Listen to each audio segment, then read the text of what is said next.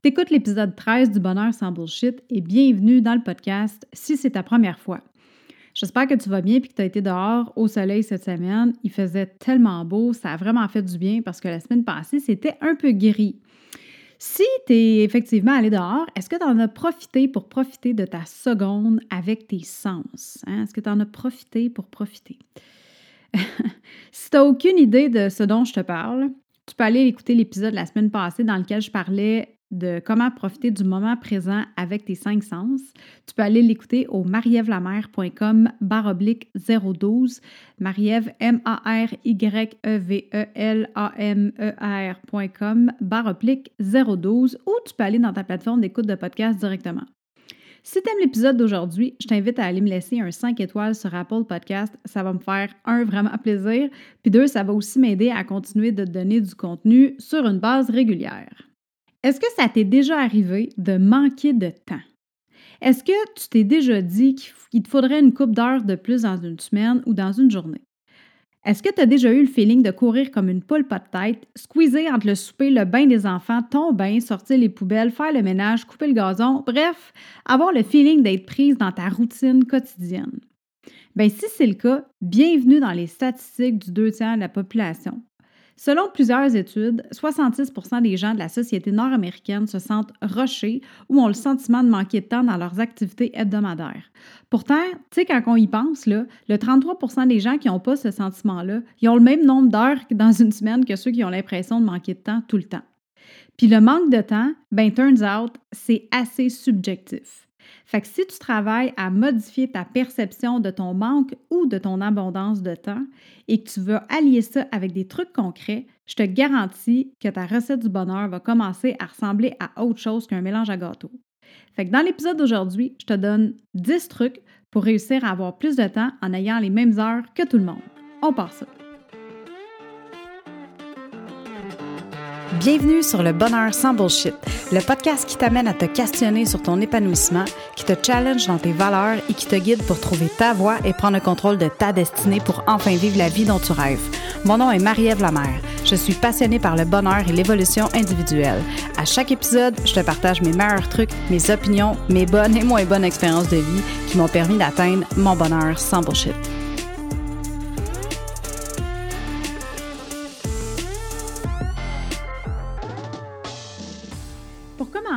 C'est important de comprendre que le sentiment de manque de temps, c'est majoritairement dans la tête que ça se vit. Pense-y. Combien de fois tu t'es dit Je suis débordée, j'ai jamais le temps de faire tout ce que j'ai à faire? Quand tu te dis ça, tu te bases sur quel échéancier? Pour toi, ça serait quoi le temps normal pour faire tout ce que tu as à faire? Une journée, une semaine, un mois, un an? Dude, c'est impossible que tu réussisses à faire tout ce que tu as à faire ever, là tu vas toujours avoir des choses à faire. La seule journée que ta to-do list va être vide, c'est quand tu vas avoir pris ton dernier source sur ton lit de mort. Je veux pas être dramatique, là, mais c'est vrai. Tu vas toujours avoir quelque chose à faire. Puis même si on ajoutait des heures pour vrai dans ta journée, tu les remplirais euh, avec d'autres tâches à faire, puis tu serais encore débordé anyway. Fait que la première étape pour réussir à gagner du temps, c'est de lâcher prise. Puis ça, moi, ça a fait toute la différence dans ma gestion du temps. Réaliser que c'est OK si ma to-do list est pas vide. Je pense qu'une des raisons pourquoi j'ai trippé aussi longtemps à faire de la tenue de livre, c'est que euh, une fois que ton mois est fermé, ben il est fermé. Tu sais, quand ta conciliation bancaire est faite, il n'y a plus rien d'autre à faire pour ton mois. Là. Ben, éventuellement, il y en a, mais pour ce mois-là, c'est fini. Fait que tu peux faire des checks sur ta liste de tâches, puis tu fermes tes affaires. Mais avec le problème, le problème, c'est qu'avec le temps, je me suis rendu compte que ma liste, elle serait jamais vide parce que à chaque semaine, il y a des nouvelles tâches qui vont se rajouter. Puis il y a des tâches qui sont récurrentes aussi, comme les, euh, déclarations trimestres puis tout ça. Puis ça se peut que j'aille pas le temps de les faire au moment où est-ce qu'elles pop dans ma liste. Ça se peut que ça aille à une coupe de jours, voire une coupe de semaines après que j'aille le temps de les finir. Puis le fait d'accepter ça, ça a été pour moi un énorme défi. Même que je dirais que ça l'est encore. Mais quand je réussis à faire taire ma petite voix, puis à le faire, puis que mon cerveau, il se met dans l'idée que c'est OK d'avoir une to-do list qui est pleine, mais qui est bien gérée, ça enlève un gros poids d'anxiété de performance, puis je te garantis que je respire pas mal mieux. Une autre chose qui est très importante, c'est ton discours. Fais attention à ce que tu dis. Si tu te répètes constamment que tu manques de temps, euh, c'est ça comme message que tu envoies à ton subconscient. Puis lui, ben, il ne fait pas la différence entre ce qui est vrai de ce qui est faux. Il fait juste prendre ce que tu lui donnes, puis il deal avec. Fait que si tu y répètes tout le temps qu'il te manque des heures dans une journée, il va continuer de te faire percevoir que c'est ça ta réalité. Le troisième truc que j'ai pour toi, c'est d'organiser ton espace, que ce soit au travail ou à la maison, faire de la place autour de toi, avoir un environnement clean, fait en sorte que ton cerveau aussi aura plus tendance à être clean. Donc, à la fin de la journée, prends 5, 10, 15 minutes pour faire le clean-up de ton bureau, de ta cuisine, de ta chambre. Euh, range à mesure que tu utilises dans la journée, puis avant de te coucher, assure-toi que c'est ramassé. Une fois que tu as organisé ton espace, prends le temps d'organiser ton temps. Puis ça, c'est mon quatrième truc. Organiser ton temps, ça va, un, t'enlever énormément de pression mentale, puis deux, ça va te rendre pas mal plus productive sans que tu ailles à travailler nécessairement plus fort. La meilleure façon que moi j'ai trouvé d'organiser mon temps, c'est d'avoir un agenda hebdomadaire. Comme ça, je peux avoir une vision globale de ce que j'ai à faire durant la semaine. Puis j'utilise une application de, tâches, de to-do list pour celles que je dois faire au quotidien. Puis, by the way, l'agenda, moi, je suis hyper euh, old school là-dessus. J'ai encore un agenda papier. C'est vraiment primordial pour moi parce que j'efface, je gribouille, euh, tu tout est à la mine dans mon agenda. J'ai aucun, jamais que je vais écrire à l'encre dans mon agenda. Je vais surligner des choses une fois qu'elles sont faites. Mais c'est ça, je vais, pouvoir bouger des choses. Si toi, tu es, plus à l'aise avec un agenda électronique sur ton iCalendar, Google Calendar, euh, pas de trouble. L'important, c'est juste d'avoir un système qui fonctionne pour toi. Donc, pour en revenir à euh, l'application de tâches que j'utilise, bien, tu sais, comme exemple, euh, mes rendez-vous, mes blocs de temps bloqués sur des projets, du travail sur les dossiers des clients, du temps pour les devoirs de ma fille, ça, ça va tout dans mon agenda parce que c'est des blocs de temps que euh, je me fixe pour travailler sur certaines tâches. Si je dois me rappeler d'envoyer un document ou appeler quelqu'un dans ma journée, je vais avoir des notes avec des alertes sur mon téléphone à l'heure à laquelle je veux faire cette tâche-là. Pour continuer dans la même lancée qu'avec l'organisation de ton espace, le fait de préparer ta journée du lendemain avant la fin de la journée, ça va te rendre vraiment plus efficace. Prépare ta journée, en, ta journée suivante en écrivant les tâches que tu dois absolument faire le lendemain. En faisant ça, tu ne perdras pas de temps à penser puis à te souvenir où est-ce que tu en étais rendu la veille, puis à te demander euh, c'est quoi tu dois faire dans ta journée. Tout va être clair et précis, donc il va y avoir moins de perte de temps puis plus d'efficacité. Si tu le sais que tu as du lavage à faire, mettons, Mets ton linge en laveuse, comme ça, quand ton café va être en train de couler en te levant, tu vas pouvoir aller juste partir te brasser, peser sur le bouton, puis bien commencer ta journée comme ça. Le cinquième truc, c'est quelque chose que moi j'ai trouvé hyper difficile à implémenter, c'est d'utiliser euh, des blocs de temps pour faire une tâche à la fois, de ne pas multitasker.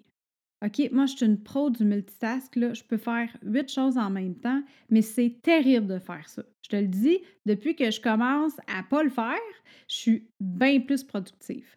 Faire une tâche à la fois, ce que ça fait, c'est que ça désengorge ton cerveau et tu vas risquer aussi de la terminer beaucoup plus rapidement que si au contraire, tu en fais quatre en même temps. Un conseil pour réussir à éliminer tes distractions, ferme tes notifications. Moi, c'est la seule façon que je réussis à pas multitasker. Sinon, je peux être en train d'écrire un épisode de podcast ou faire de la création de contenu, puis là, ding, un courriel. Je l'ouvre, je le lis, puis là, je vais peut-être cliquer sur un lien dedans. Oh, il y a une promotion sur une paire de souliers que je voulais. Oh, Amazon offre une offre irrésistible de 25% sur un livre que je veux lire. Ou sinon, c'est un client qui me pose une question, puis là, je commence à y répondre. Ou sinon, c'est ding, quelqu'un a commenté ton post dans le groupe Facebook. Ou ding, quelqu'un te suit maintenant sur Instagram. Et on and on and on. Puis ça finit plus. Fait que ça finit que, j'oublie ça, je perds le fil parce que je fais 25 choses à la fois. Fait que ça finit que je réussis non seulement pas à terminer mon écriture, mais en plus de ça, ça me laisse avec un espèce de goût amer dans la bouche. Genre, fuck, je suis tout le temps dans le jus, puis il y a toujours, il n'y y a jamais rien qui avance. La solution, c'est de travailler en bloc de temps. Tu te fais des blocs dans ton agenda, puis pendant ces blocs-là, il n'y a rien ni personne qui a le droit de te déroger de la tâche à accomplir sur le moment, point final. Un autre conseil concernant les blocs, demande-toi si c'est euh, quand que tu es la plus productive dans ta journée. Si tu es un early bird ou un oiseau de nuit, euh, fais les tâches les plus difficiles quand tu te sens à ton top de productivité. Moi, personnellement, c'est le matin.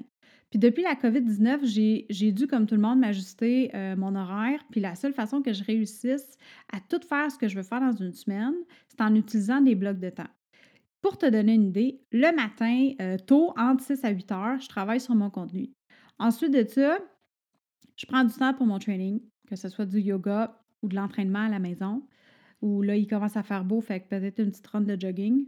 Mais je prends du temps pour moi, pour m'entraîner puis prendre soin de mon corps. Autour de 10h, 10h30, c'est les travaux scolaires. Puis pendant que ma fille étudie à mon bureau, euh, mon bureau est dans ma chambre, fait que j'en profite pour plier une brassée de lavage en même temps ou faire des tâches ménagères et poussetter un peu. Euh, fait que ça fait en sorte qu'on maximise vraiment le temps qu'on peut avoir ensemble après. Euh, après les devoirs, il y a le dîner.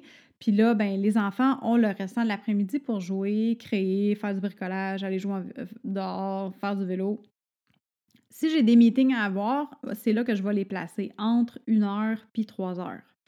On s'entend, c'est des meetings Zoom. puis ensuite, je peux passer du temps en famille. Le sixième truc, lève-toi une heure plus tôt le matin. Sans joke, moi, cette heure-là, c'est celle qui est la plus efficace dans ma journée pour mes tâches qui me demandent plus de concentration. Exemple comme l'écriture. Je fais ça le matin tout le temps. Demande-moi pas d'écrire du contenu en après-midi. Mon cerveau, il est juste pas wired comme ça, il n'y a rien à faire. Euh, fait que te lever plus tôt d'une heure le matin, bien, tu peux en profiter pour lire tes courriels en buvant ton café, lire des articles de blog auxquels tu t'es inscrite mais que tu lis jamais parce que tu es délite à mesure, parce que tu n'as jamais le temps de le lire. Lève la main si ça t'est déjà arrivé, OK? Moi, c'était l'histoire de ma vie. Je recevais 5-6 courriels par jour que je lisais jamais, puis que je délitais à mesure juste parce que je réservais pas de temps dans ma journée pour consommer l'information pertinente qui m'intéressait. Le septième truc, et là, c'est quelque chose que je viens de découvrir et qui m'a allumé comme un sapin de Noël, c'est la matrice de Eisenhower. C'est un ami qui m'a parlé de ça cette semaine pendant qu'on avait un meeting, puis ça l'a littéralement changé la vie et celle de mon chum aussi. Tellement qu'on en a fait un affiche, on l'a imprimé, puis mon chum, il l'a plastifié, on l'a mis euh, sur le bureau, euh, son bureau à lui dans la cuisine. Puis je vais mettre un lien dans les notes d'épisode pour que tu puisses aller euh, voir puis lire un peu plus, puis que tu aies le, schéma visuellement dans ta tête. en gros, c'est un schéma tout simple avec quatre cases qui place les tâches à faire dans quatre catégories. Tu as la case important, urgent. Ça, il faut que tu le fasses tout de suite. Ensuite, il y a tout ce qui est important mais pas urgent. Ça, tu vas le planifier. La troisième case, c'est ce qui est urgent mais qui n'est pas important. C'est ce que tu peux déléguer. Puis la quatrième, c'est tout ce qui n'est pas important ni urgent, tu mets ça dans les poubelles. Si tu as de la difficulté à prioriser tes tâches puis à planifier ton temps, je te recommande fortement d'aller lire sur cette matrice-là. Je te dis, ça va vraiment alléger ton cerveau fois mille. Le huitième truc, qui est primordial pour avoir une bonne hygiène de vie et qui va faire en sorte que tu vas te sentir moins prise dans ta tête, c'est de faire de l'exercice. Même si c'est 20 minutes par jour, 15 minutes par jour, hell, tu peux commencer par 5 minutes par jour. Mais il faut que tu prennes du temps pour toi, pas juste pour les autres.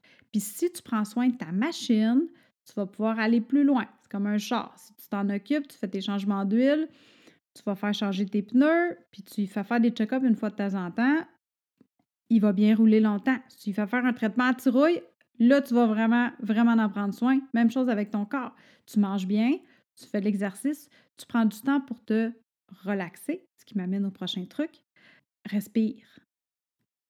Prends ton temps.